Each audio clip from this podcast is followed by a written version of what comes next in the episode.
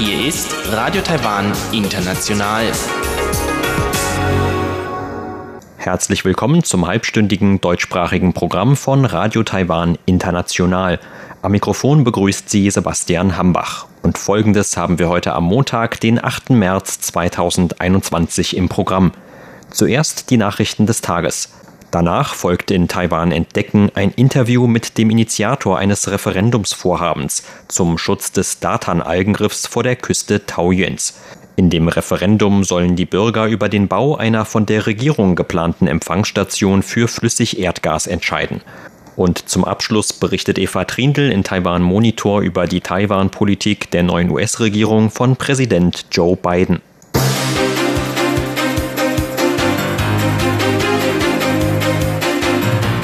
Sie hören die Tagesnachrichten von Radio Taiwan International. Der Überblick.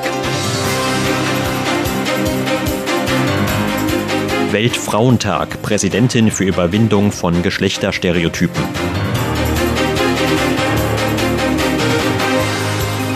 Ministerien erzielen vorläufige Einigung für Reiseblase mit Palau. Und Wasserstände in sechs Wasserspeichern unter 20 Prozent Kapazität. Die Meldungen im Einzelnen. Zum heutigen Weltfrauentag hat sich Präsidentin Tsai Ing-wen dafür ausgesprochen, bestehende Stereotypen gegenüber Frauen zu überwinden. In einer Videobotschaft auf Facebook sagte Tsai, sie hoffe, dass erfolgreiche Frauen in Zukunft nicht besonders hervorgehoben werden müssten. Die Präsidentin sagte, dass es in den letzten Jahren in allen möglichen Bereichen Taiwans mehr willensstarke Frauen gegeben habe, die mit ihrer Entschlusskraft und ihrem Mut ehemalige Grenzen aufgeweicht hätten. Egal ob in der Wissenschaft, im Sport oder in der Wirtschaft, überall gebe es immer mehr erfolgreiche Frauen. Ich hoffe aber noch mehr, dass der Erfolg von Frauen in einem professionellen Bereich nicht absichtlich als vorbildlich betont werden muss, sondern als natürlich und selbstverständlich gelten kann. Ich hoffe auch auf den Tag, wo die Medien nicht länger von starken Frauen sprechen, genauso wie sie nicht von starken Männern sprechen. So Tsai. Viele Veränderungen fingen klein an, so Tsai weiter. So kämen bei nationalen Feiern der Regierung nicht länger nur Frauen als Helferinnen zum Einsatz. Zum Schluss rief die Präsidentin die Frauen dazu auf, sich mutig den Herausforderungen bestehender Beschränkungen entgegenzustellen, um sich selbst verwirklichen zu können. Die Ressorts für Gesundheit, Äußeres und Verkehr haben sich heute in einer ersten Einigung für eine sogenannte Reiseblase mit dem Pazifikinselstaat Palau ausgesprochen. Eine letztendliche Entscheidung hängt laut Gesundheitsminister Chen Shih-chung aber noch von weiteren Verhandlungen ab.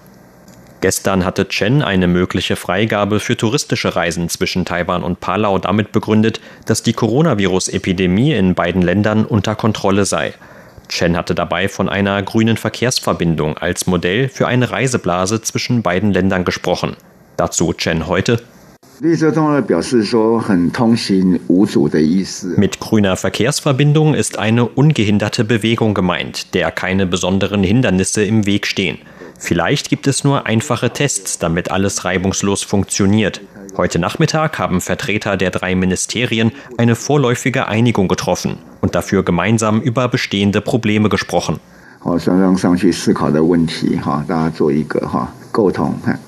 Der Gesundheitsminister betonte, dass vor der Reisefreigabe manche Bestimmungen zum Infektionsschutz gelockert werden müssten. Beide Länder müssten sich auf eine freiere Art des Austauschs hinzubewegen, bei der es keine längere Quarantänepflicht gibt. Ansonsten bestünde eine Reiseblase nur dem Namen nach, so Chen. Zugleich erteilte Chen Überlegungen für weitere Reiseblasen mit anderen Ländern aus der Region eine Absage. So habe es in mehreren Zielländern der neuen Südwärtspolitik wie Vietnam zuletzt wieder vermehrt einheimische Coronavirus-Fälle gegeben. Die Ausweitung von Reiselockerungen auf andere Länder werde auch vom Erfolg einer Reiseblase mit Palau abhängen. Die Wasservorräte in sechs Wasserspeichern im Land sind auf unter 20 Prozent Kapazität gefallen. Entsprechende Angaben machte das Amt für Wasserversorgung heute. Demnach hat auch der Regen an den vergangenen Tagen das Problem der Wasserknappheit in den betroffenen Regionen nicht lindern können. Laut Amt für Wasserversorgung gehört zu den betroffenen Wasserspeichern auch das zweite Bao-Shan-Reservoir, das den Hsinchu Science Park versorgt. Dort lag der Wasserstand heute Nachmittag bei 12,43 Prozent Kapazität. Der Wasserstand im Zhengwen-Reservoir, dem größten Wasserspeicher Taiwans, lag bei 15,22 Prozent. Die betroffenen Regionen befinden sich vor allem in Mittel- und Südtaiwan.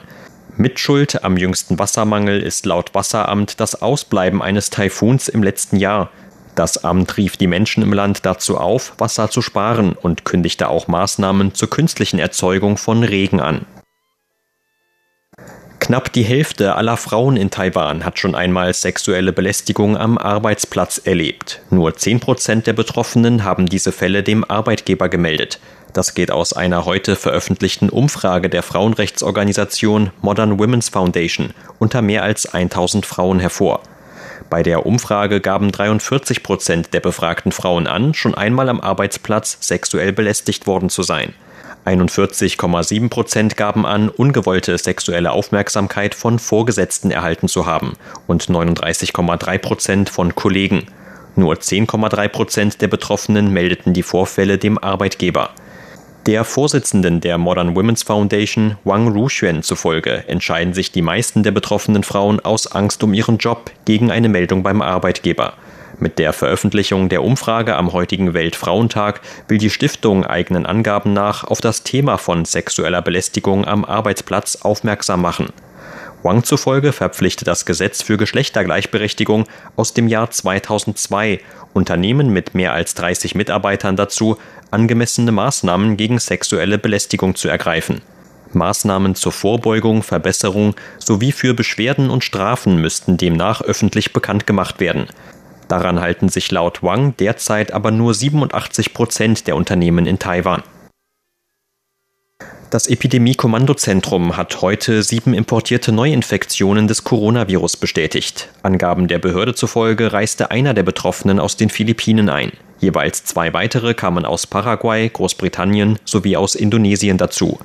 Bei dem Fall aus den Philippinen handelt es sich um eine Frau über 20 Jahre, die am 19. Februar aus Arbeitsgründen nach Taiwan kam. Ihre Ansteckung wurde nach einem selbstbezahlten Test in einem Krankenhaus vom 6. März festgestellt. Aufgrund einer geringen Viruslast geht die Behörde von einer länger zurückliegenden Ansteckung aus. Bei den beiden Fällen aus Paraguay handelt es sich um eine Frau und einen Mann über 20 Jahre, die am 5. März für ein Studium nach Taiwan kamen. Da beide über Brasilien reisten, wurden sie nach Ankunft in Taiwan in einer zentralen Quarantäneunterkunft untergebracht und auf eine Ansteckung getestet. Bei den beiden Fällen aus Großbritannien handelt es sich um eine jugendliche Taiwanerin und eine Taiwanerin über 30 Jahre. Beide kehrten am 5. März nach Taiwan zurück und wurden während ihrer Quarantäne in einer zentralen Unterkunft positiv auf eine Ansteckung mit dem Coronavirus getestet. Bei den beiden übrigen neuen Fällen handelt es sich laut Behördenangaben um zwei Männer aus Indonesien, die am 21. Februar nach Taiwan einreisten, um als Fischer zu arbeiten.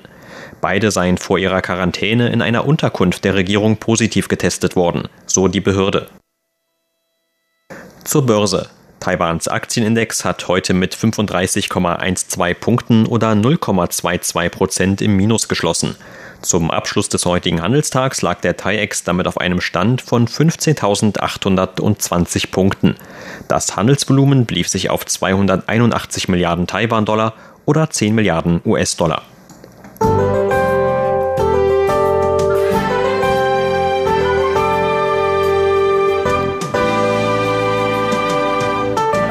Unter dem anhaltenden Einfluss eines nordöstlichen Tiefdruckgebiets blieb es heute im Norden und Nordosten Taiwans zumeist bewölkt und trocken. Gebietsweise gab es vereinzelte Regenschauer. In Mittel- und Südtaiwan gab es dagegen zumeist sonniges bis leicht bewölktes Wetter. In mehreren Regionen im Süden wurden heute Temperaturhöchstwerte zwischen 28,5 und 31,1 Grad Celsius erreicht. Und das sind die Aussichten für morgen, Dienstag, den 9. März. Morgen wird laut Wetteramt ein neues Tiefdruckgebiet das Wetter im Nordosten Taiwans beeinflussen. Dort wird auch morgen noch einmal ganztägig mit vereinzelten Regenschauern zu rechnen sein. Für den Rest des Landes sollte es dagegen erneut bei sonnigem bis leicht bewölktem Wetter bleiben. Was die Temperaturen angeht, so sind morgen in Nord-Taiwan Werte von bis zu 22 Grad Celsius möglich. In Mittel- und Südtaiwan könnten die Thermometer auch Höchstwerte zwischen 26 bis 29 Grad anzeigen.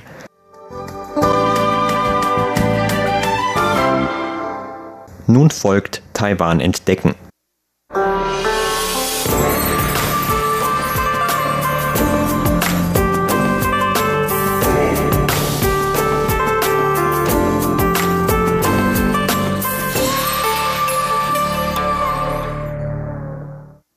Umweltschützer in Taiwan sammeln derzeit Unterschriften, um das Datan-Algenriff zu retten, das sich vor der Küste Taoyuans befindet.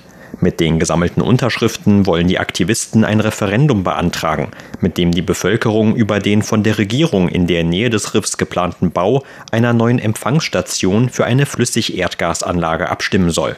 Das Bauvorhaben ist Teil der geplanten Energiewende der Regierung, die unter anderem vorsieht, den Anteil erneuerbarer Energien bis zum Jahr 2025 auf 20 Prozent der Stromerzeugung zu erhöhen. Doch trotz Versprechungen der Regierung, das örtliche Ökosystem um das Riff zu schützen, befürchten die Umweltschützer katastrophale Auswirkungen durch den Bau auf die Lebenswelt der dortigen Meerestiere. RTI sprach mit dem Initiator des Referendumsvorhabens Pan Zhong-zheng über die Bedeutung des Algenriffs und welche Streitpunkte es mit der Regierung gibt. Lange Zeit über gab es nur wenige Unterstützer für das Referendumsvorhaben und es sah so aus, als kämen die von der Wahlkommission verlangten knapp 290.000 Unterschriften nicht zusammen. Doch in den letzten Wochen schalteten sich auch immer mehr bekannte und einflussreiche Persönlichkeiten in die Diskussionen um das Riff ein und sorgten für ein erhöhtes Medieninteresse. Äußerungen von Regierungsseite heizten das Thema zusätzlich an. Am Feiertagswochenende um den 28. Februar, als Freiwillige in ganz Taiwan noch einmal fleißig beim Unterschriftensammeln mithalfen, gelang dann der Durchbruch. Am 28. Februar bekamen wir an einem Tag 50.000 neue Unterschriften zusammen. Die für die Beantragung eines Referendums bei der Wahlkommission benötigte Unterschriftenanzahl liegt bei 289.667. Mit den 50.000 neuen Unterschriften kamen wir auf insgesamt 290.000. Das fanden wir sehr bedeutungsvoll. Jeder weiß, dass es sich bei dem Trauertag vom 28. Februar um einen eher traurigen Anlass handelt. Aber wir sind der Meinung, dass diesem Tag nun eine neue Seite hinzukommen könnte, wenn das Referendum zustande kommt. Früher haben wir in Taiwan Umweltthemen oft ignoriert und dem Wirtschaftswachstum auf Kosten des Umweltschutzes Priorität eingeräumt. Wenn es nun aber zu einem Referendum über ein Thema käme, bei dem es um eine Forderung zum Umweltschutz geht und alle darüber lang und eingehend diskutieren, dann wird sich in Zukunft einiges ändern. Es wird ein höheres Bürgerbewusstsein hinsichtlich der Frage geben, ob nun das Wirtschaftswachstum oder der Umweltschutz wichtiger ist, ob der kurzfristige Vorteil wichtiger ist oder die Nachhaltigkeit. Darum finde ich, dass es sich hierbei um eine sehr wichtige Aktion handelt. Als nächstes erklärt Herr Pan, worum es sich bei einem Algenriff überhaupt handelt und warum seine Gruppe sich für den Schutz des Datan-Algenriffs einsetzt. Jeder weiß wahrscheinlich, was ein Korallenriff ist, zum Beispiel noch aus Schulbüchern oder Fernsehprogrammen. Korallenriffe sehen extrem prächtig aus und sind oft von vielen kleineren und größeren Fischen umgeben. Es ist ein wirklich buntes Durcheinander und eine Umgebung mit einer Vielzahl an unterschiedlichen Lebewesen. Deshalb nennt man sie auch Regenwälder der Meere. Es handelt sich um eine Umgebung, die aus vielen kleinen Höhlen besteht. In den Meeren sind solche kleinen Höhlen Kinderstuben für die dortigen Tiere. Ein größerer Unterschied zu Algenriffen besteht darin, dass sich die Struktur von Korallenriffen aus den Kalkskeletten von Korallen, also Tieren, entwickelt. Algenriffe entwickeln sich dagegen aus Pflanzen. Diese Algen binden Calcium aus dem Meerwasser, um ein kalkhaltiges Material zu bilden, aus dem nach ihrem Tod die Riffe entstehen. Korallenriffe können im Durchschnitt etwa einen Zentimeter pro Jahr wachsen. Algenriffe wachsen dagegen nur alle 10 bis 20 Jahre einen Zentimeter. Die Algenriffe bestehen nur aus sehr dünnen Schichten, die über einen langen Zeitraum hinweg entstehen, weshalb sie noch anfälliger und weicher sind als Korallenriffe.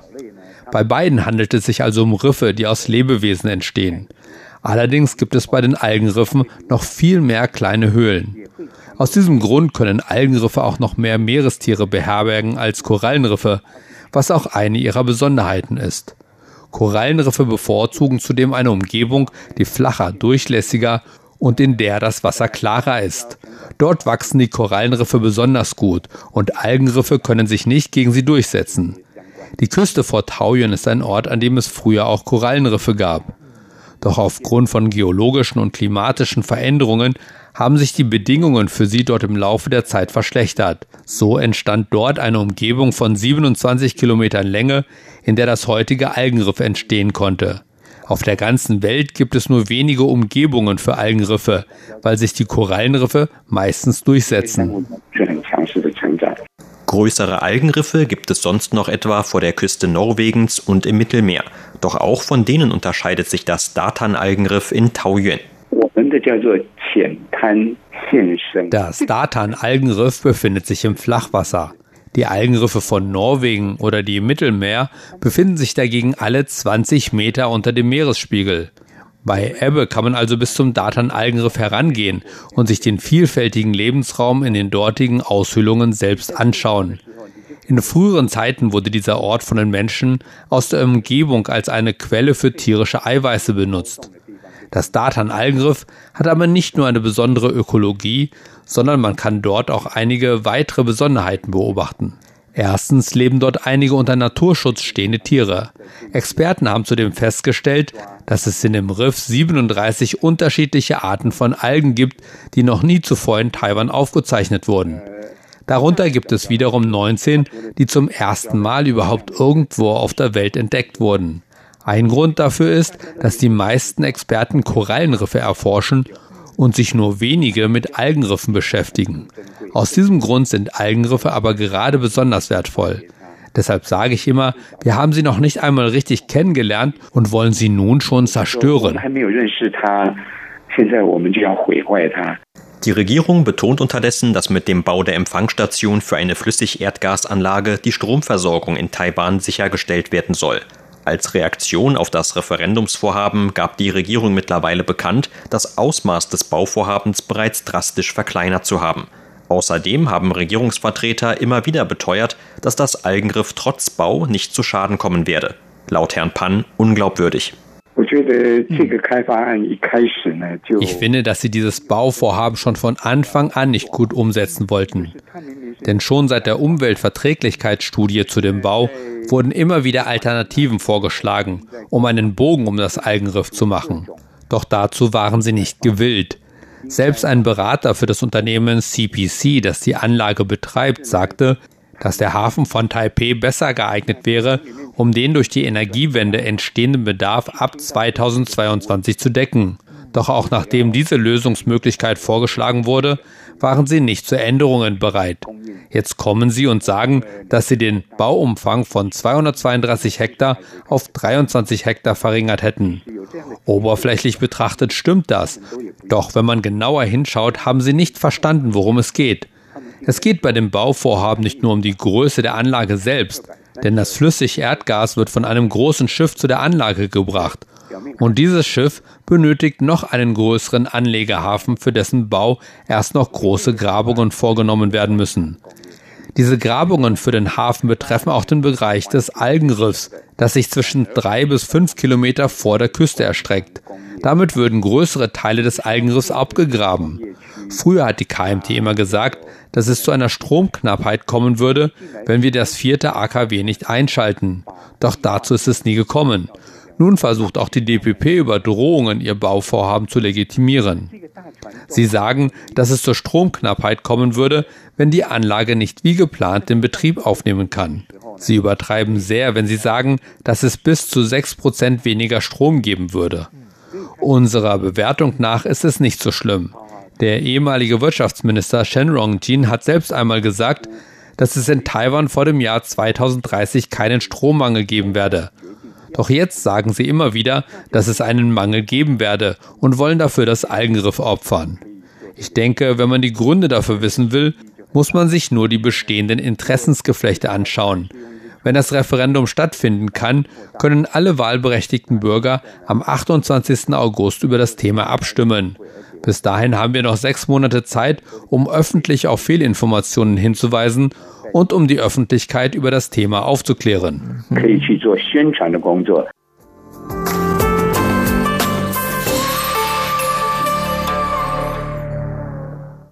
Weiter geht es mit Eva Trindl und einer neuen Ausgabe von Taiwan Monitor.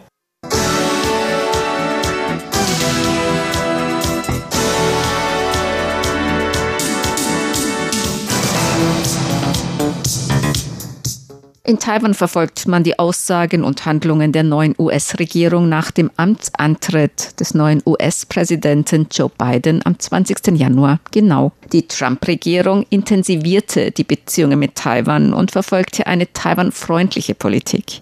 Welche Politik gegenüber Taiwan und China ist von der Biden-Regierung zu erwarten? Radio Taiwan International sprach mit Huang Yao-i von Voice of America über dessen Beobachtungen. Herrn Huang zufolge sind zu Beginn der Amtszeit von Joe Biden die obersten Prioritäten der neuen US-Regierung die Bekämpfung von Covid-19 und Maßnahmen zur Milderung der Auswirkungen der Pandemie auf die Menschen und die Wirtschaft in den USA. Der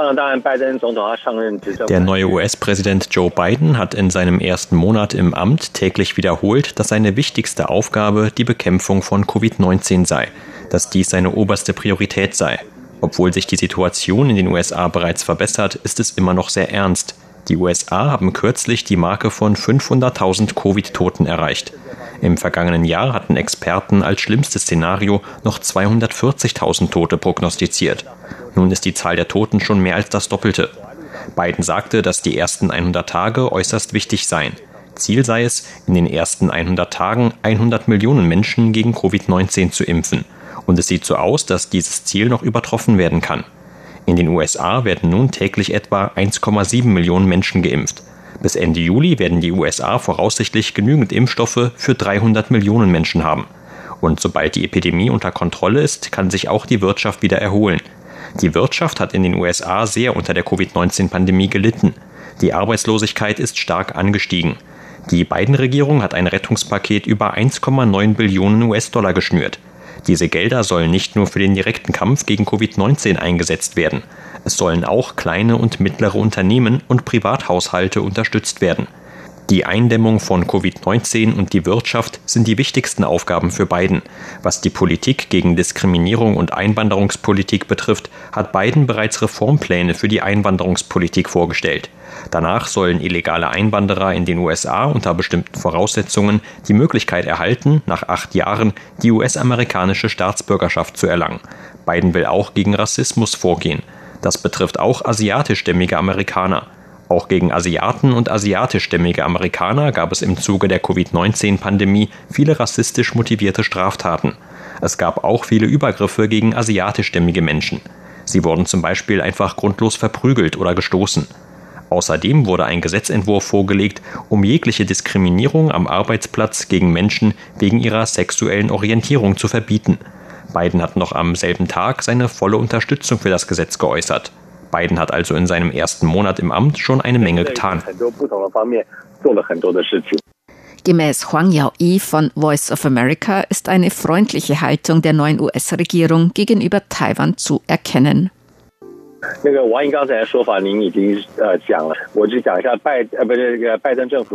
Der Sprecher des US-Außenministeriums Ned Price hat als Antwort auf die Aussagen von Chinas Außenminister Wang Yi Kritik an China geäußert.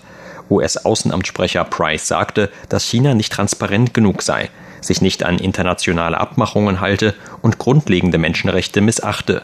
Daraus ist zu ersehen, dass der neue US-Präsident Joe Biden eine recht starke Haltung gegen China einnimmt. Im Ganzen gesehen ist zu erkennen, dass US-Präsident Joe Biden gegenüber Taiwan eine sehr freundliche Haltung einnimmt.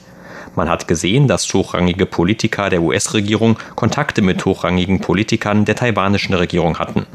So hat der Direktor des Nationalen Wirtschaftsrats der neuen Biden-Regierung Brian Dees an Taiwans Wirtschaftsministerin Wang Meihua geschrieben und ihr für die Unterstützung durch taiwanische Unternehmen bei der Lösung der Lieferengpässe von Computerchips für die Automobilindustrie gedankt.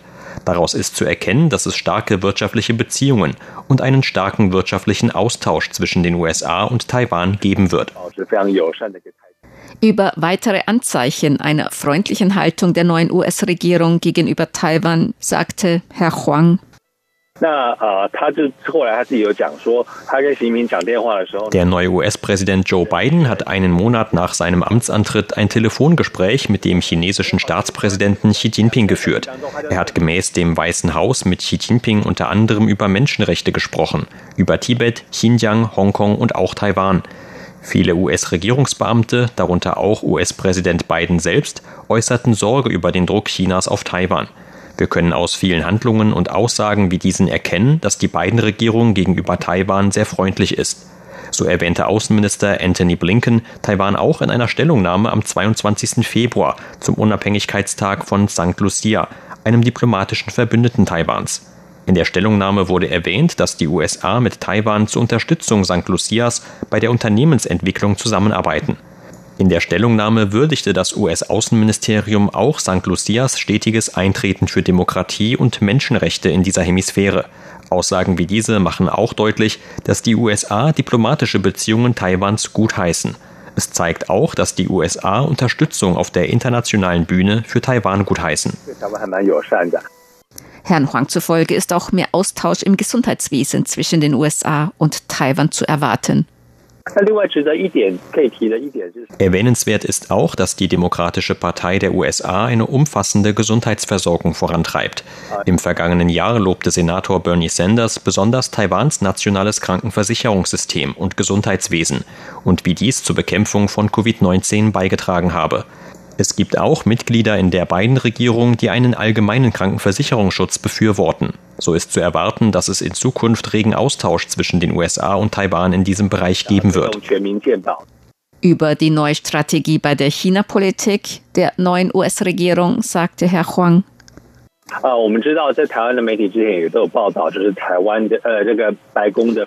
Auch viele taiwanische Medien haben darüber berichtet, dass die Pressesprecherin des Weißen Hauses, Jen Psaki, sagte, dass man hinsichtlich der China-Politik der USA Geduld haben müsse. Das bedeutet, man muss warten, bis die US-Regierung eine Einschätzung vorgenommen hat und umfassende politische Richtlinien vorstellt. Ich denke nicht, dass damit gemeint war, dass wir mit China Geduld haben müssen. Die USA werden sich mit Verbündeten beraten. Es müssen auch Beratungen zwischen den beiden großen politischen Parteien der USA, den Demokraten und Republikanern stattfinden. Beratungen zwischen Regierungsbehörden, eingeschlossen dem Verteidigungsministerium und der neuen China-Taskforce des US-Verteidigungsministeriums. Deshalb muss man etwas Geduld haben, bis die US-Regierung diese Prozesse abgeschlossen und eine neue China-Strategie formuliert. Huang Yaoyi von Voice of America sagte, er erwarte, dass auch die neue US-Regierung eine starke Haltung gegenüber China einnehmen wird. Biden hat mit europäischen Verbündeten über den Umgang mit China gesprochen. Auch bei seinem ersten bilateralen Treffen mit Kanadas Premierminister Justin Trudeau standen Inhalte China betreffend auf der Agenda, darunter über Außenpolitik, Verteidigung, Wirtschaft, Handel und Covid-19. Ein Sicherheitsberater des Weißen Hauses hat außerdem Bedenken über die ersten veröffentlichten Ergebnisse einer Expertengruppe der Weltgesundheitsorganisation WHO über die Untersuchungen in China zum Ursprung von Covid-19 geäußert. Die USA müssten selbst herausfinden, was in China passiert ist. Der US-Sicherheitsberater sagte außerdem, dass die USA das Institut für Virologie in Wuhan nicht finanziell unterstützen werden. Aus Aussagen wie diesen ist zu erkennen, dass die beiden Regierungen eine starke Haltung gegenüber China einnimmt.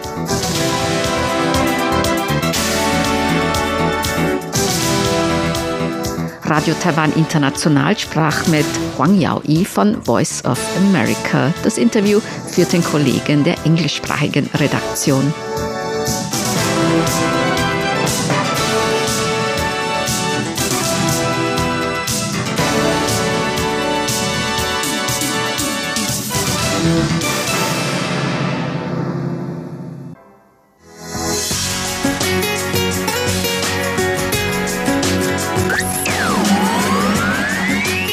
Radio Taiwan, international aus Taipeh.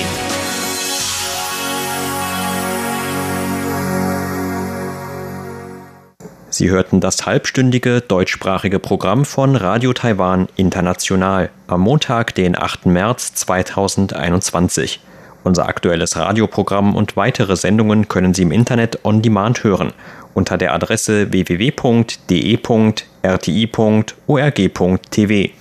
Weitere Informationen und Videos von der RTI Deutschredaktion rund um Taiwan finden Sie zudem auf unseren Seiten bei Facebook und Twitter sowie auf unserem YouTube-Kanal. Am Mikrofon verabschiedet sich heute von Ihnen Sebastian Hambach.